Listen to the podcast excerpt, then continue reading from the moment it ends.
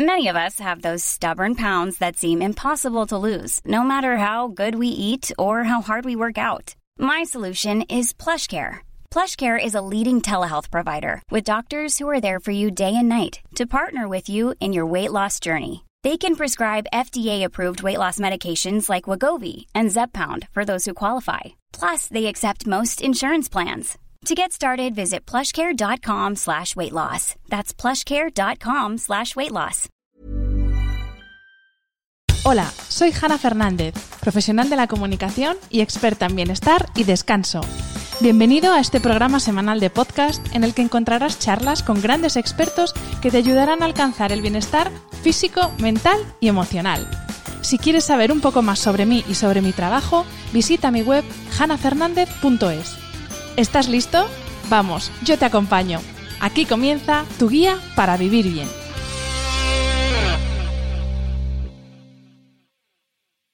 Hola a todos y bienvenidos a un nuevo episodio del podcast de Hanna Fernández. El primero de 2021 y el primero para mí tras un parón de un par de meses, así que no os podéis imaginar las ganas con las que cojo tanto los micros como las ganas con las que cojo 2021.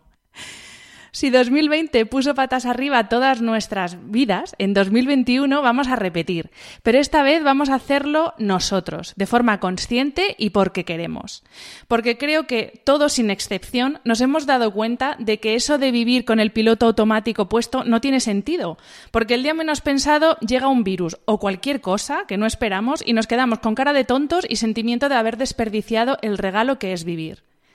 Este episodio se titula Dale la vuelta a tu mundo. Se lo he cogido prestado a mi primer invitado de 2021, Álvaro Neil, nómada, payaso, autor, inspirador, documentalista, y que antes de reencarnarse en todas estas pieles, como dice él, se licenció en Derecho. En 2001 dejó su trabajo en una notaría de Madrid y comenzó a recorrer el mundo en bicicleta para verlo como es y no como nos dicen que es. Desde entonces, sus pedaladas han ido alimentando diversos proyectos benéficos, ocho libros y cinco documentales. Bienvenido Álvaro y muchísimas gracias por compartir conmigo este primer episodio de 2021. Hola, buenos días, con, con sentimiento de que estrenamos algo, ¿verdad? Desde luego, desde luego. Para mí, ya te lo decía antes, llevo como sin grabar, pues eso, dos meses y pico y casi que se me ha olvidado esto, pero bueno. pues vamos a empezar, Álvaro. Eh, dices en tu web, el cementerio está lleno de soñadores y no quiero acompañarles. Desde que decidí vivir con propósito, mi vida ha dado un cambio bestial. Álvaro, hablamos muchísimo de propósito. Todo el mundo habla de propósito, de que nuestra vida tiene que estar alineada con nuestro propósito. Pero, ¿qué es eso del propósito? Uf, se podría definir de muchas maneras, pero vamos a, mm, definirlo. Yo, mira, después de terminar la vuelta al mundo, eh, que es viajar hacia afuera, ahora he emprendido un viaje hacia adentro, ¿no? Y desde este año eh, estoy estudiando de nuevo en la universidad y estoy estudiando filosofía. Y esto me, mm, me recuerda a tu pregunta a lo que hacía Sócrates, ¿no? Que no definía eh, las ideas de bien o las ideas de justicia, sino que ponía ejemplos. Y influenciado por todo esto que estoy leyendo y estudiando, pues no te voy a decir lo que es el propósito, te voy a dar unos ejemplos. Por ejemplo, el propósito es levantarte por la mañana sin un despertador. ¿Cómo lo consigues? Pues porque tu vida está alineada y no necesitas que alguien te despierte. Tú sueñas, tú duermes, cuando el sueño termina, te despiertas. Han podido pasar 15, 20 minutos más o menos, no importa, pero tenemos que dejar que esto que está ahí ocurriendo en, una muerte consciente, que es el sueño, se acabe y cuando se acaba, empieza el día. ¿Hay algo más incómodo que alguien te despierte de tus sueños? Y lo permitimos cada día con ese despertador que nos está robando esos momentos de voluntaria inconsciencia. Pues eso es un poco el propósito. Es decir, yo no quiero que nadie me diga lo que tengo que hacer. Yo le voy a decir a la vida qué va a hacer ella conmigo. Es como cuando yo no salgo a bailar con cualquier chica, ¿entiendes? Yo elijo con quién bailo. Pero claro, cuando decides eso, tremenda responsabilidad, porque entonces la vida te dice, ¿así? ¿Ah, ah, pues, ah, pues dime, ¿y qué vamos a hacer? Y ahí te quedas mudo, porque era más fácil vivir con el piloto automático. Pero cuando nos hacemos dueños de nuestra libertad, ¡ay Dios! Ahí es cuando, como yo, ahora ayer publicaba, estos días publicaba un vídeo en YouTube en mi canal, ¿no? Enseñando mi casa, ¿no? Mi nueva casa, nunca he tenido una casa y he comprado un bungalow, ya ves tú qué palacio, pero bueno, yo me siento bien. Y yo decía, antes cuando yo iba a otras casas de otras personas que me invitaban, yo podía criticar la decoración, madre mía, vaya cuadro que tiene en el baño. Ahora, ahora ellos pueden criticar la mía, porque yo he tenido ahora que decorar mi casa, he tenido que tomar responsabilidad. Y al ser humano le cuesta asumir la responsabilidad. Y la primera es, ¿cuál es tu propósito en la vida, compañero? Y bueno, pues eh, siguiente pregunta, yo sigo ahí con el tema propósito. ¿Cómo se encuentra? Y aquí me gustaría que nos hablases de tres conceptos maravillosos de los que tú hablas, que precisamente eh, en relación al propósito, que es autoconocimiento, autorreflexión y botón pausa, que los tres me parecen tan elementales y tan inexistentes en la vida de muchas personas. Y, más que te diría, ¿no? La verdad que es, es, una ironía que yo hable de autoconocimiento cuando he dado la vuelta al mundo en bicicleta, ¿no? Yo debería decir biciconocimiento. es verdad. Pero eh, una vez más, ¿no? En el templo de, de, Apolo de Delfos había escrito en el frontispicio la siguiente frase. Mira que podían haber puesto cualquier eslogan, ¿no? No tiréis papeles al suelo, les podían haber dicho a los griegos, o eh, no veáis tanto la tele. No, no, no pusieron hace dos mil años, conócete a ti mismo. ¿Y nosotros qué queremos? Inventar la rueda. A ver, si aquellos señores que tenían todo el tiempo para pensar llegaron a la conclusión, y mira que eran, era una sociedad que tenía a los dioses, o sea, los dioses mandaban, ¿sabes? Estaban todo el día en el templo haciendo ofrendas, pero no pusieron que podían haber puesto ama a los dioses, respeta. No, no, no, no. Para eso no cuando había que lanzar un mensaje a la ciudadanía, el mensaje era conócete a ti mismo. Punto. Hace más de dos mil años. ¿Y dónde estamos hoy?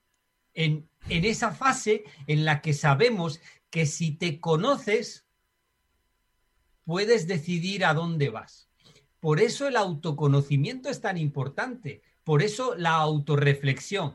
¿Y cómo se consigue? Vale, Álvaro, muy bien, genial. Venga, ya sé. Ahora, ¿cómo lo hago? Pausa. En la música, si tú la escuchas, entre nota y nota hay silencios.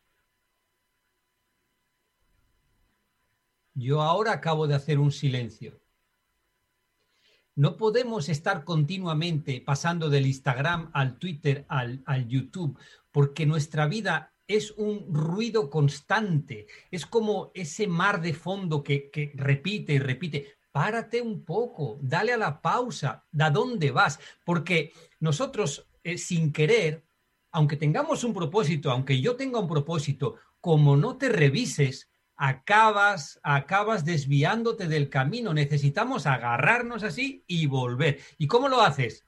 Pausa, mira dónde estás, mira con quién estás, mira lo que estás haciendo y revisa tu vida, pero constantemente. Es como la felicidad. Uno no alcanza la felicidad nunca. Uno alcanza algún día momentos de felicidad. Y si los sumas, wow, qué vida más feliz.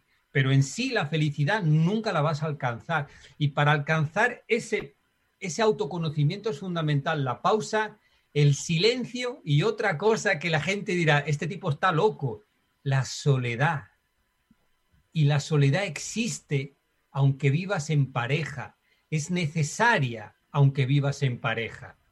Y la soledad no la consigues por vivir solo. Tan importante. Luego, luego vamos a hablar de eso. Pero siguiendo con el propósito, ya, última cosa sobre propósito. También te he escuchado decir que quizás, o sea, que si tienes un propósito, quizás no vivas más años, pero sí que tendrás más vida. ¿Y eso por qué? ¿Tú eso lo, lo aseguras? Bueno, yo en mi vida lo he visto. A ver, yo no estoy vendiendo ninguna fórmula mágica. Yo estoy compartiendo mi experiencia. Tengo 53 años, he estado 13 años dando la vuelta al mundo sin volver a España. Yo he vivido de manera intensa con un propósito y he descubierto que no tenía que celebrar el fin de año, que no tenía que celebrar mi cumpleaños, porque celebraba cada día. Cada día era ver el sol y decir gracias eso para mí es vivir con intensidad.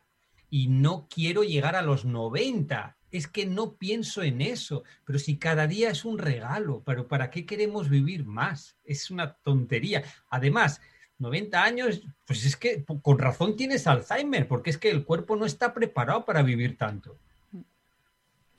Tú, Álvaro, te defines como nómada, lo hemos dicho en la introducción, has recorrido 117 países, si no recuerdo mal, y afirmas que el presente es el mejor país para vivir. Yo te creo, porque yo desde que vivo en el presente creo que, bueno, creo no, aseguro que vivo mejor.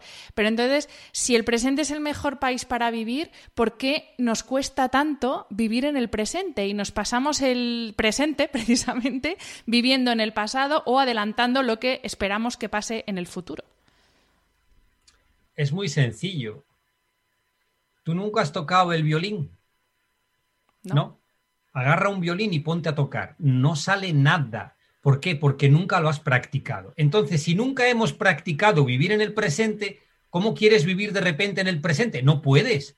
Tu mente se va al futuro o va al pasado, porque no lo hemos practicado. Por eso es tan difícil. Por eso hay que obligarse a comer bien, hay que obligarse a hacer deporte, hay que obligarse a leer. La, eh, una vez más, los filósofos, ¿no? Platón decía que, que basta conocer el bien para hacer el bien. Y llegó Sócrates, su discípulo, y le dijo, no, amigo, no, no. Hay que ejercerlo, hay que practicarlo. No basta saber que tengo que lavarme los dientes, hay que lavarse los dientes. No basta con saber, hay que vivir en el presente. Y el problema hoy en día es que hay tanto gurú que te dice lo que tienes que hacer, que luego cuando investigas su perfil dices, pero por, favor, pero, pero, pero, pero si está, pero mira qué ojeras tiene, o sea, ¿cómo me va a decir lo que tengo que hacer? Claro, pero nos lo creemos. Vivir en el presente solo se consigue viviendo en el presente. Es un gerundio, no es algo terminado. Hay que, hay que hacerlo cada día. Más lo hagas, más fácil te resultará. Además de nómada, también te defines como payaso. Bueno, eres payaso. Y defines el ser payaso como esa mezcla de locura, alegría, insensatez, riesgo, creatividad, poesía, respeto, inocencia, atemporalidad y ensoñación. Y la verdad es que pensándolo así, más que una profesión, ¿no crees que ser payaso debería ser una forma de ser y de estar en el mundo? Y de hecho, si todos fuéramos un poco más payasos, todo sería más fácil y todos seríamos bastante más felices de lo que somos, ¿no? Hay, hoy en día un problema con el humor, ¿no? Que nos hemos vuelto todos demasiado sensibles. ¿no? Eh, yo justo estos días publicaba en Twitter, salía, eh, eh, ¿cómo se llama? No sale ni el nombre, ¿no? Pablo, el, presidente de, Podemos, ¿no? Iglesias. Salía, Pablo Iglesias, salía hablando en inglés y era, era de verdad, era horrible, o sea, fatal la pronunciación. En vez de decir to build, decía to build, pronunciaba la U, la I y la L del, verbo construir, ¿no? Y me hizo gracia y digo, madre mía, digo, vaya nivel, ¿no? Y enseguida alguien me contesta, vaya, te tenía por una persona que no se burlaba de los demás. Y digo, madre mía, digo, o sea, qué sensibilidad, qué sensibilidad tenemos.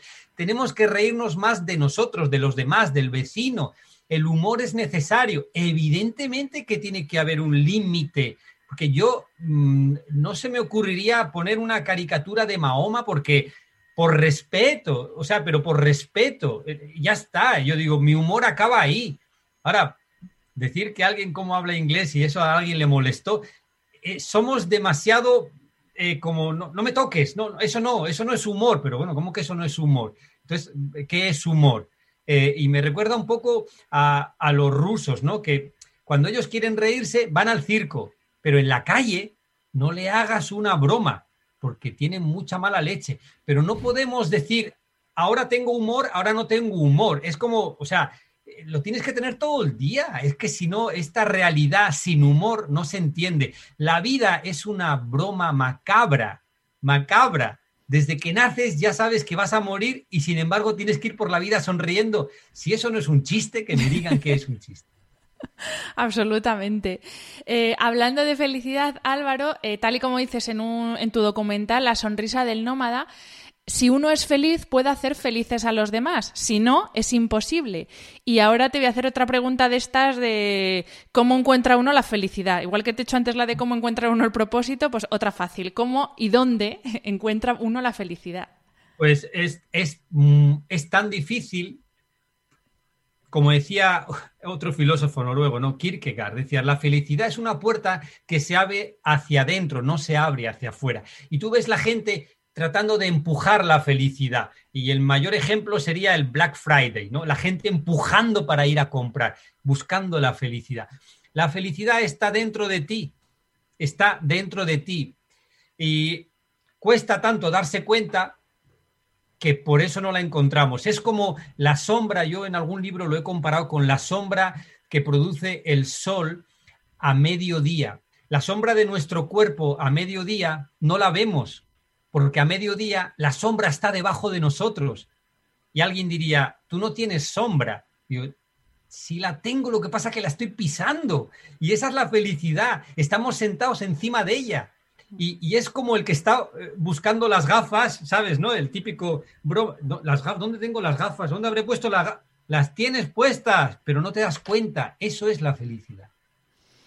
También te he leído, porque la verdad es que ya te conocía, pero no había leído y, visto tanta documentación, tanto material que, compartes muchísimo. Y la verdad es que, bueno, me vais a escuchar todas las preguntas de te he leído, te he escuchado, porque la verdad es que es una joya todo lo que compartes. Y una de las frases que te he leído, que yo creo que viene muy al pelo en este año que va a terminar dentro de poco, es la de soy amigo de la incertidumbre. Y claro, yo escucho esto. Espera, Hanna, perdóname que te corte, porque has dicho este año que va a terminar dentro de poco y esto lo estamos grabando en el 2021, ¿no? Ah, sí, es verdad. Pues bueno. Por eso te, bueno, pues ah, no, yo lo dejo, a mí no me importa, porque la gente sabe que yo grabo con un poco de antelación, entonces efectivamente esto, no, no, para nada, esto se va a emitir efectivamente el día 4 de enero, o sea, los que nos estéis escuchando hoy es 4 de enero, pero nosotros estamos grabando un poquito antes por aquello de ser un pelín previsores. Y porque yo, eh, al contrario de como dice Álvaro, yo la incertidumbre no la llevo tan bien. Y ahí es donde venía mi pregunta, Álvaro, que claro, a ti, si eres amigo de la incertidumbre, la pandemia en este este sentido, eh, pues que ni fu ni fa, ¿no? Porque lo que, yo creo que lo que más hemos sufrido precisamente todos es eso de no saber qué va a pasar mañana. Hombre, ni fu ni fa no, pero sí que eh, yo no he salido al balcón a cantar Resistiré. Yo me he quedado sentado en el sofá cantando Aceptaré. Y esto es un, es un cambio fundamental. Cuando tú cantas Aceptaré, Estás diciéndole a la vida, lo que venga lo acepto. Y los sabios decían que la inteligencia consiste en distinguir aquello que no puedes cambiar y aquello que puedes cambiar. Y solo colocar tu energía en lo que puedes cambiar. Yo no resisto, yo acepto. Lo que la vida me diga, yo acepto. Y por eso la incertidumbre es aceptar, es aceptar que no sabes lo que va a pasar.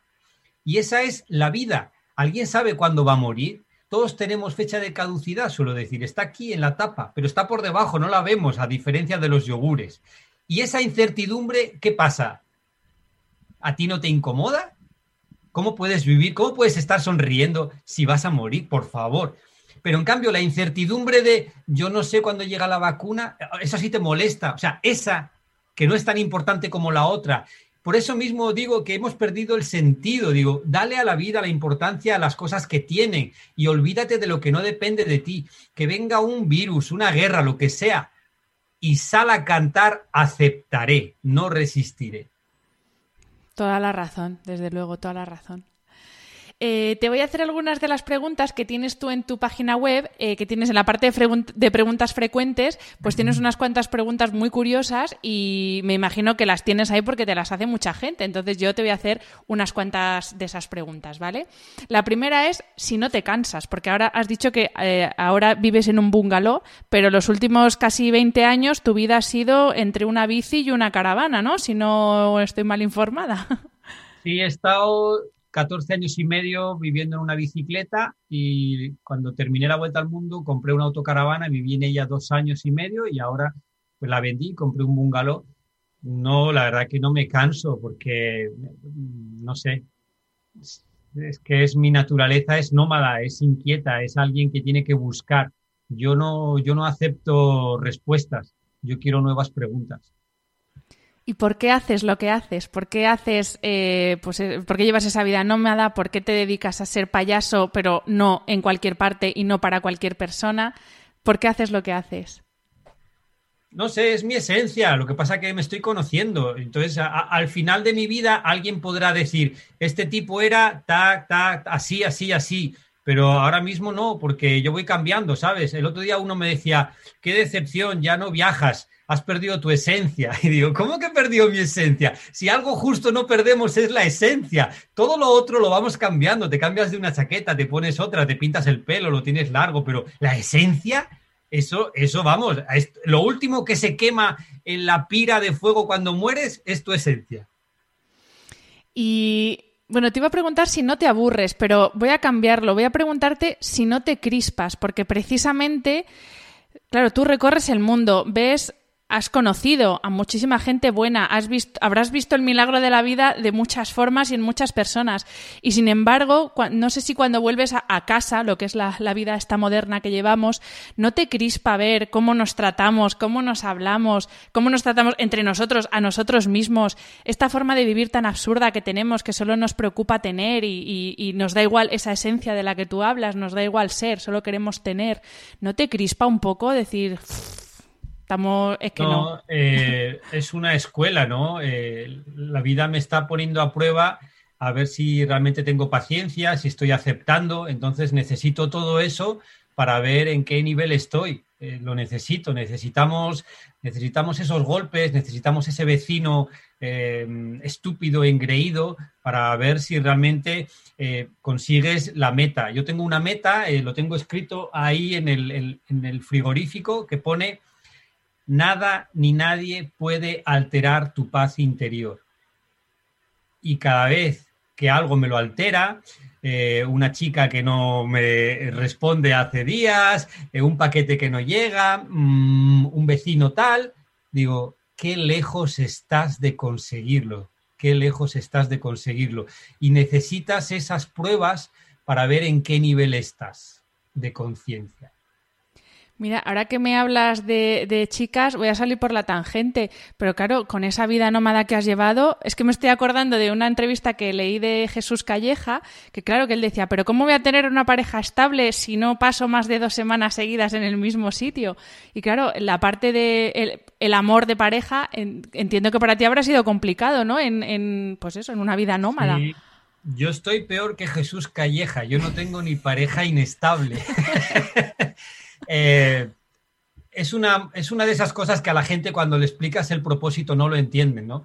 No entienden la parte de la renuncia, no entienden esa parte de decir, no se puede tener todo en esta vida, compañero. Y si yo duermo solo, es porque me lo he buscado, me lo he buscado. Y hay días que paso frío y hay días que no. Y eso es en la vida, pues hay que ser, primer lugar, responsable con las decisiones que uno toma, sobre todo si afectan a otras personas y sobre todo con uno mismo, decir, Álvaro, mm, las has tenido, las has tenido y las has echado, así que no te quejes.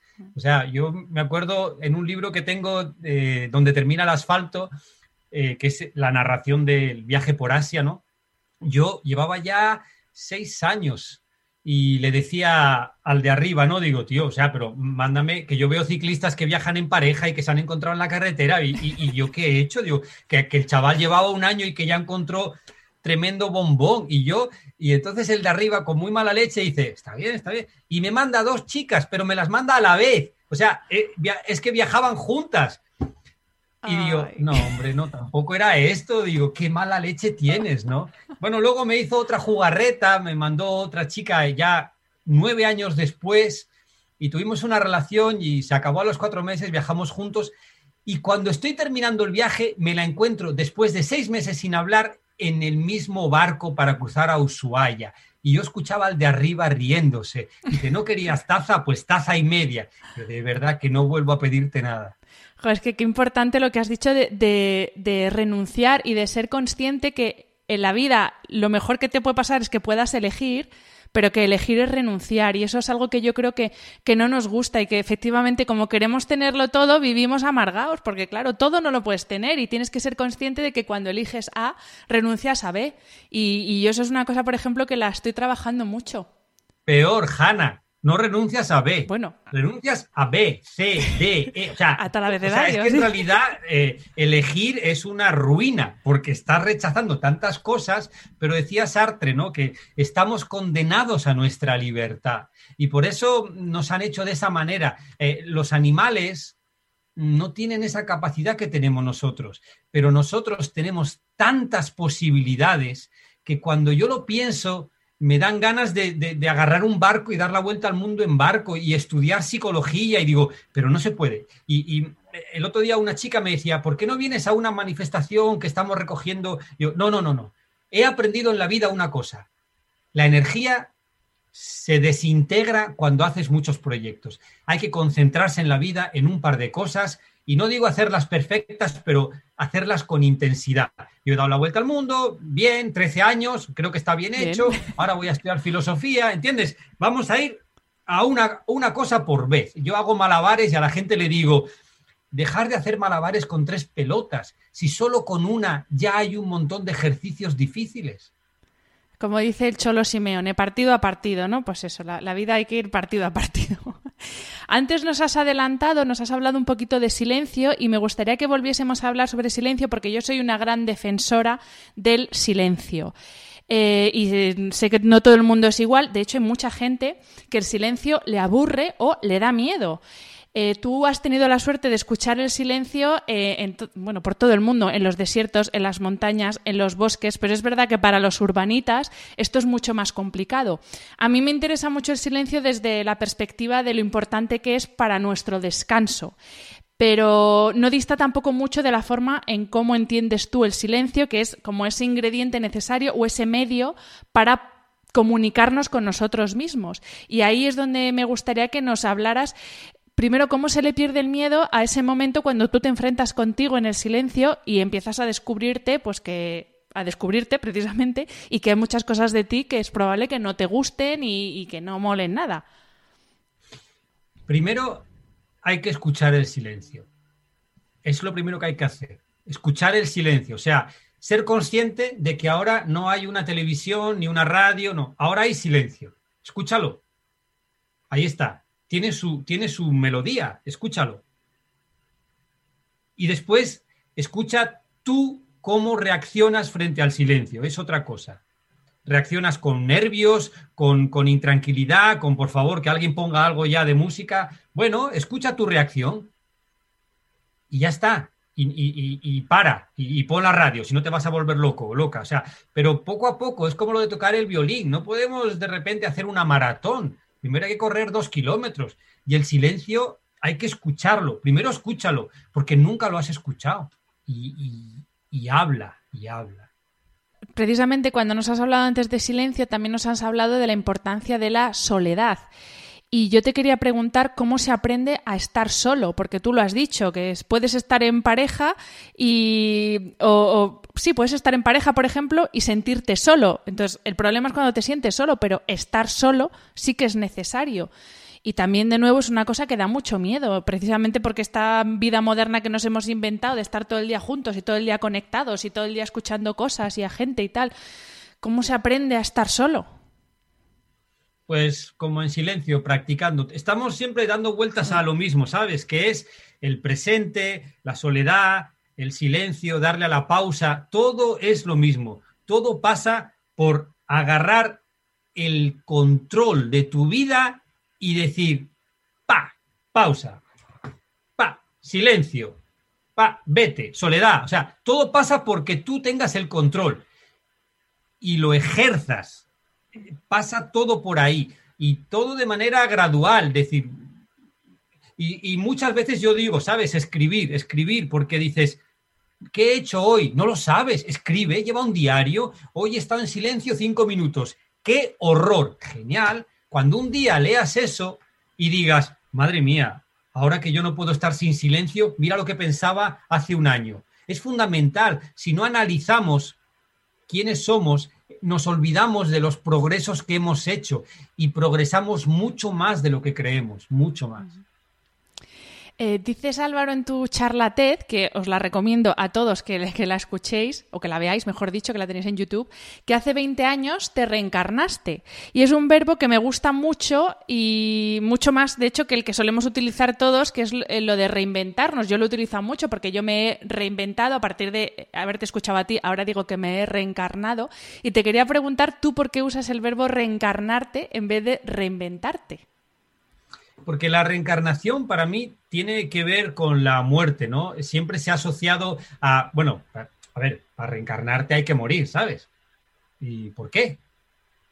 ¿Por qué no puedo morir hoy? ¿Por qué no puedo morir esa parte de mí que no me gusta, esa parte perezosa, esa parte sin propósito? Esa parte ha muerto. Y la muerte tiene esa, eso, eso importante de, de fin de etapa, ¿no? Igual que cuando acaba un año, ha muerto un año. Bueno, ha muerto una parte de mí que era perezosa, que no le gustaba el silencio. Eso ha muerto. Le voy a hacer un funeral, lo voy a quemar y lo voy a despedir. Y eso es más radical que reinventarse, que es como lo que ya tengo, lo sigo usando, pero le doy otro uso. No, no, no, no, no. No se trata de lo que ya tienes, no se trata de otra cosa nueva. Reencarnarte es como volver a ser algo superior a lo que eras, partiendo de lo que eras, pero sin conexión. Fuera, es otra vida, otro mundo. De hecho, si quieres, hasta te cambias el nombre. Yo me he cambiado el nombre y me he cambiado hasta el orden de los apellidos. El encargado del registro civil, porque eso se anota al margen del registro civil, cuando me ve llegar dice, ¿y ahora qué? ¿Cambio de sexo? Yo, no, no, no, todavía no. Precisamente ahora que hablas de, la muerte, Álvaro, hay muchas personas que se reencarnan en vida, por así decir, tras un episodio trascendental, que muchas veces es dramático, pues una enfermedad, la muerte de un ser querido, un drama familiar, este tipo de cosas que te llevan un poco a plantearte si lo que estás haciendo con tu vida tiene algún sentido. Y precisamente en esa charla TED también te escuché decir que no miramos de frente a la muerte y que tampoco se nos habla de la muerte en las escuelas. Y claro, tú que has recorrido el mundo, seguro que has conocido culturas en las que el abordaje de la muerte es totalmente diferente, incluso, no te digo que sea positivo, pero que es en cierto modo festivo. ¿Tú crees que si mirásemos de frente a la muerte, como tú dices, podríamos disfrutar más del camino hacia la muerte, que es lo que es la vida? Tú lo has dicho antes, que desde que nacemos sabemos que nos vamos a morir y la vida no es sino el camino hacia esa muerte que ya sabemos que va a llegar. ¿Seríamos más felices o disfrutaríamos más de la vida si mirásemos de frente a la muerte? Bueno, Hanna, mira, varias cosas. Pocas culturas he encontrado que celebren la muerte como algo festivo. Pocas. Las habrá, pero no las he conocido.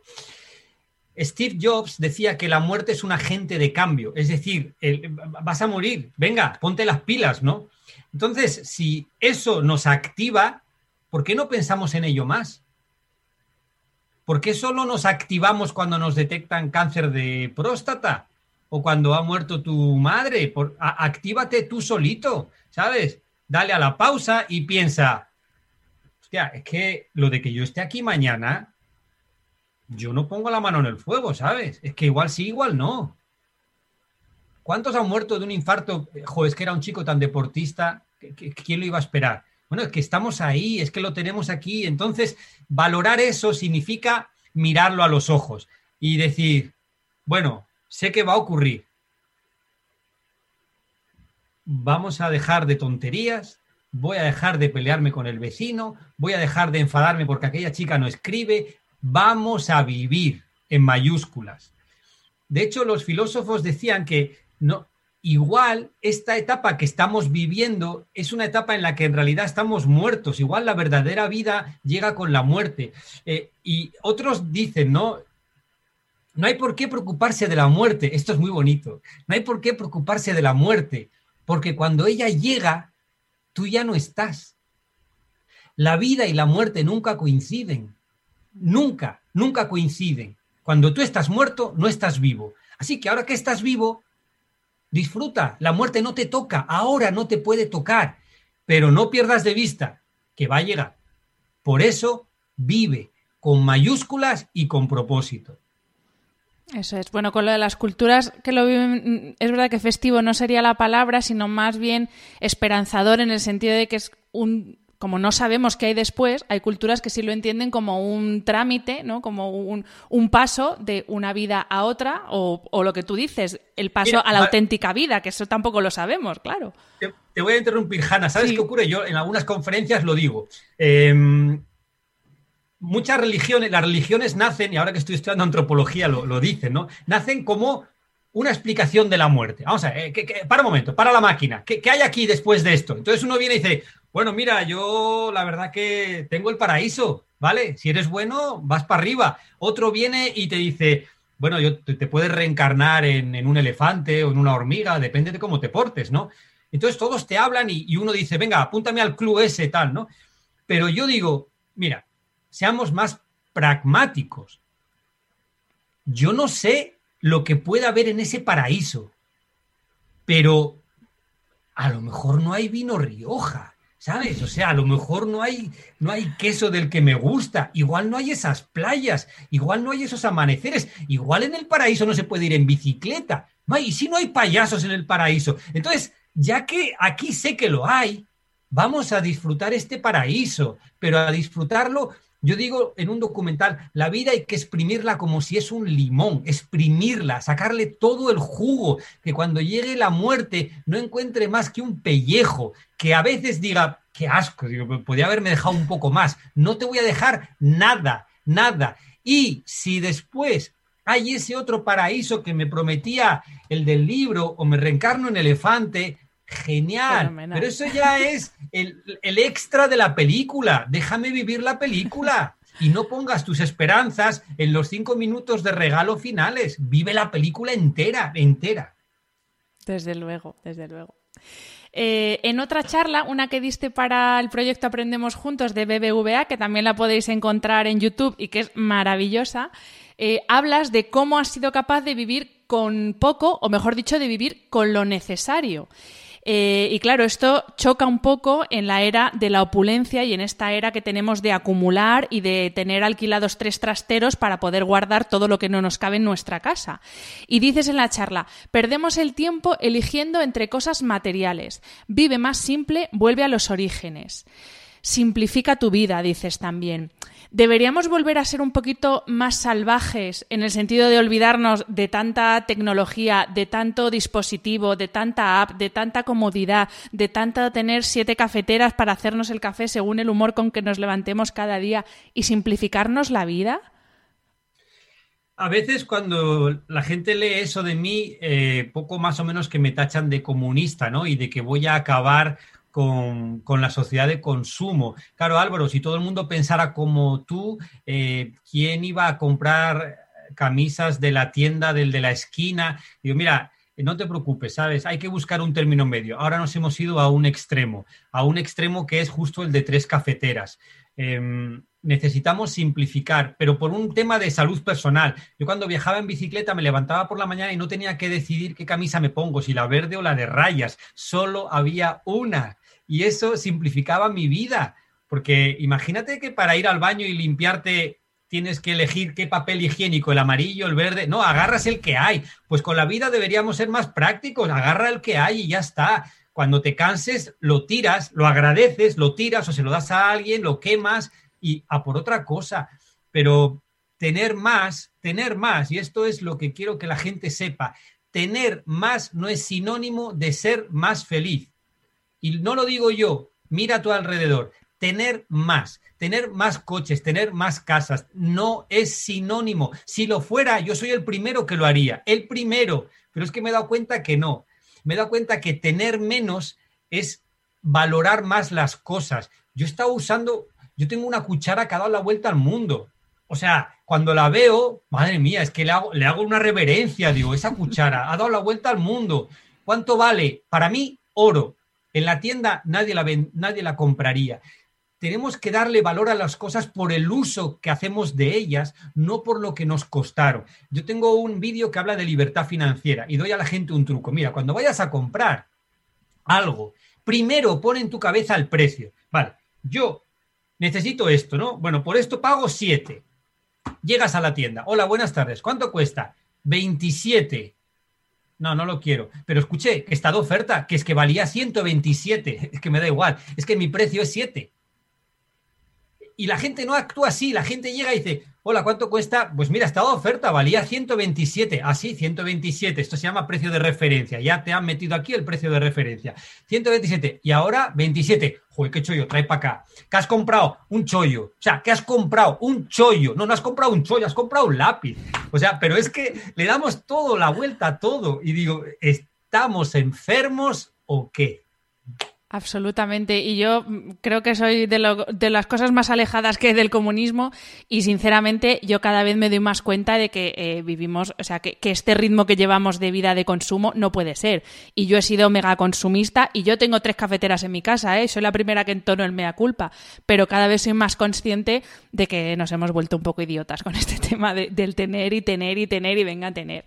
Eh, Álvaro, escuchándote, si hay algo que transmites, para mí, es calma y es pausa, tanto que nos hablas tú del, botón de pausa. Y yo me imagino que tú mucho estrés, mucho estrés no debes tener. O sea, el estrés, que es como una de las enfermedades que caracteriza nuestra época y que mucha gente encima lleva a gala, ¿no? Eso de, uy, voy como pollo sin cabeza y la gente es como súper, dice, lo dice muy orgulloso y sin embargo es una enfermedad que además provoca muchas más enfermedades. Em, y muchas veces la causa de ese estrés es esta obsesión que tenemos por tener y por hacer cosas en vez de por ser. Y yo en una charla de Emilio Duro eh, le escuché decir que uno de los objetivos antiestrés o de los objetivos que deberíamos tener para vencer el estrés es dejar de tener tareas en la vida y empezar a tener proyectos de vida. Yo creo que tú tienes o eres un gran ejemplo de tener proyectos de vida. Tú has conseguido tener proyectos de vida y, no dejarte llevar, pues eso, por la vida moderna del acumular, y, sino la, la, vida auténtica del ser. Y te quería preguntar qué truco, ya sé, lo mismo no te gusta la palabra truco, pero ¿qué consejo nos puedes dar precisamente para que los que estamos intentando salir, salir de, de, de, esos, de ese estrés, ¿no? De, de, esa vorágine de tener cosas que hacer todo el día, empecemos a vivir la vida de forma pausada y empecemos a tener proyectos en la vida.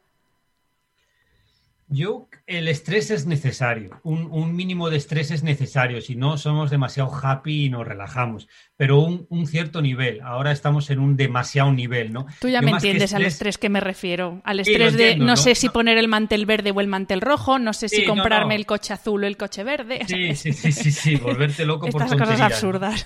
Claro que sí, pero yo más estrés, yo más que estrés, yo le llamo es, estren, porque es un tren, o sea, lo veo venir, yo lo veo venir y me quito, digo, no, a mí no me vas a pillar.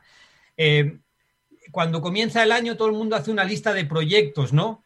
Eh, yo hago un solo deseo, que es aceptar lo que venga, porque ya la vida va a venir con un montón de proyectos. Yo no hace falta que le diga a la vida lo que quiero hacer. Si es que lo, lo que voy a hacer es lo que la vida me va a decir. Entonces simplemente hay que ir a la vida así. ¿Qué tenemos para hoy? Cuando te levantas, ¿no? ¿Qué tenemos para hoy? Y la vida hace, ¡pum! Toma, se te acaba de romper la lavadora, me cago en la mar, ahí tienes un proyecto, ¿entiendes? Pero aparte de eso, que es muy importante, o sea, en cualquier proyecto de vida deja un 20% para lo imprevisto.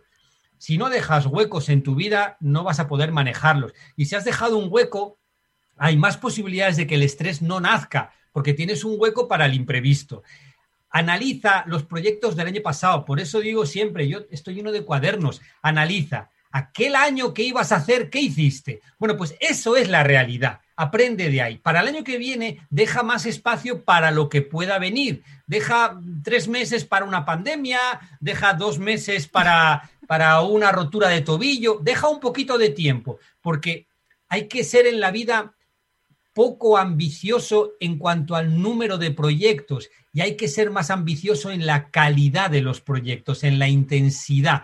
No hay que hacer siete cosas, haz una, una y hazla bien. Y cuando acabes, celébrala, celébrala, celébrala y sigue celebrándola. Y no empieces otra hasta que no estés cansado de celebrar. Y cuando empieces a estar nervioso, siéntate a ver qué proyecto haces. Yo es bajar de velocidad. O sea, eh, cuando yo actúo de payaso, veo luego a veces el vídeo y digo, Álvaro, vas muy rápido. Tienes que hacer los mismos movimientos más despacio porque se transmite más. Porque nosotros tenemos lo que se llama sesgo de conocimiento. Yo sé lo que estoy diciendo, pero tú no lo sabes. Entonces tengo que hablar más despacio para que me entiendas. Si tú, a mí me encanta la música, me encanta el jazz. Eh, Keith Jarrett, un pianista que adoro, ¿no? Keith Jarrett, cuando escuchas el concierto de Colonia, que fue un disco que se vendió muchísimo, está lleno de, de notas. Cuando lo escuchas ahora, son silencios. Toca una nota y se para el mundo necesitamos hacer menos cosas, tocar menos notas y disfrutarlas. Y para elegir esos proyectos de vida, eh, ¿cuánto tiene que pesar la conciencia y cuánto tiene que pesar la intuición? Em, es, es, muy visual. Yo una vez más, el cuaderno, yo apunto aquí, positivo, negativo. Y la columna te dice lo que tienes que hacer, te lo dice, te lo dice. Para mí la intuición es una voz que te dice lo que tienes que hacer, pero no te explica cómo hacerlo. Te dice lo que tienes que hacer, no te dice cómo. Y como no te dice cómo, tú tampoco lo puedes explicar a los demás. Pero bueno, ¿por qué te pones a estudiar filosofía, Álvaro? No sé. Es que tengo que hacerlo. Voy a ver si puedo, no lo sé. Igual no estoy ya capacitado para estudiar, pero de momento voy, voy a intentarlo. Me lo ha dicho la intuición. Te lo pide el cuerpo, ¿no? Yo le digo mucho eso, que a veces cuando te lo pide el cuerpo, eh, el cuerpo es muy sabio. Sí. Álvaro, para ir concluyendo la entrevista, eh, me gustaría que me hablases de una de tus frases. Eh, he sacado muchas frases para enmarcar y para compartir de, todo lo que he leído y visto sobre ti, pero hay una que la verdad es que me ha dejado bastante de piedra porque yo todavía estoy en ese momento de, mm, de soñar. Y tú tienes una frase que dice, a tu edad ya no deberías soñar, sino realizar los sueños. El que vive sus sueños vive más feliz y más sano, que creo que también lo, dices eh, eh, por ahí. Es que no, se trata, nos pasamos la vida eligiendo el mejor sueño, el mejor trabajo, el mejor compañero y es, más importante disfrutar de tu elección que seguir buscando. Eh, lo más importante es que estés convencido de lo que elijas y no de que lo que elijas sea perfecto. Yo recuerdo, he coincidido con una gran familia que son más muy queridos, la familia Zap, ¿no? que han viajado por el mundo desde el año 2000 en un coche de 1927 salieron dos y van a terminar seis porque han tenido cuatro hijos en el viaje, ¿no? Y hablando con Germán, me acuerdo en, Escocia, él, y su mujer están súper enamorados. O sea, tú dices, ¿qué es el amor? Y digo yo, eh, Germán y Candela. Cuando, cuando Candela habla y cuenta en una conferencia su viaje, Germán le mira como si estuviera escuchando por primera vez la anécdota del día que el coche y, él estuvo allí, él lo vivió y escuchó la anécdota mil veces y escucha a su mujer con los cinco sentidos, la escucha hasta con el olfato. Eso es amor. Y yo le digo, Germán, digo, ¿cuál es el secreto? Dice Álvaro, el secreto es amar a la mujer que está contigo. No es la más perfecta, no es la que mejor cocina, no es la que mejor hace el amor, no, pero es la que has elegido, esa es tu compañera, eso es lo más bonito y creo que no tenemos que ir buscando el sueño más bonito, aquel que va a hacer que yo salga en el telediario. No, creerte lo que eres y vivirlo con intensidad. Pues muchas gracias Álvaro, porque yo creo que mensajes como este y como todo lo que nos has contado en esta entrevista son muy necesarios para que empecemos a vivir de forma más sencilla. Yo creo que es que la clave para todo es empezar a vivir un poco de forma más sencilla. Eh, ¿Qué proyectos tienes para 2021 si las circunstancias te dejan? Claro, porque esto ya, lo de la incertidumbre ya es parte de nuestra vida. A mí esto ya me ha quedado claro en 2020. Entonces, eh, ¿qué proyectos tienes para 2021 y dónde pueden encontrarte las personas que nos están escuchando al otro lado del micro y que crean que necesitan un poquito de ayuda o, acompañamiento en este proceso de reencarnación en el que yo sé que muchos eh, se encuentran ahora mismo? Vale, eh, mi página web que es biciclown.com, clown de payaso en inglés, ahí tienen mis libros. Este justo te lo quería enseñar, este es el último que le has puesto el título al podcast, ¿verdad? Es que me encanta, me encanta el título. He sacado un, curso online que se llama Vivir con propósito, que lo puedes ver toda la vida, 25 lecciones. Y mi propósito para este año es eh, bueno, seguir estudiando filosofía y si consigo aprobar, pues si tengo el verano libre, me voy a ir a, África con una ONG a hacer eh, mi espectáculo de payaso. Es una ONG de médicos que van a operar, entonces ellos van a operar y yo voy a hacer, yo voy a hacer el posoperatorio. Y eso es mi proyecto, nada más. Y luego todo lo que la vida me traiga por el camino, que van a ser un montón de cosas, pero yo prefiero vivir eh, con la boca abierta, expectante, y no vivir como un profesor que dicta clase a los alumnos. Yo prefiero sentarme en clase y que la vida me diga qué tenemos para hoy. Es muy pretenciosa decirle a la vida lo que vas a hacer. Yo creo que mm, hay que asumir el papel de, de violinista, no el de director de orquesta a veces. Pues espero que puedas cumplir con tu propósito, eh, que la vida te lance así cosas inesperadas, eh, pero todas maravillosas. Y de nuevo, muchísimas gracias por, tu tiempo y por compartir tu experiencia de vida eh, con todos nosotros. Muchas gracias, Álvaro. Gracias a vosotros y no es mi tiempo, yo lo, lo estoy usufructuando. Y como siempre, a todos los que estáis al otro lado del micro, gracias por estar ahí y nos escuchamos la semana que viene. Un abrazo. Espero que hayas disfrutado del episodio. Me ayuda mucho conocer tu opinión y tus sugerencias para este programa. Si quieres escribirme, puedes hacerlo a través de mi página web hanafernandez.es, donde encontrarás las notas sobre cada episodio y recursos adicionales. Y también puedes hacerlo en mi cuenta de Instagram hanafr. Mil gracias como siempre por estar al otro lado. Nos escuchamos en el próximo episodio.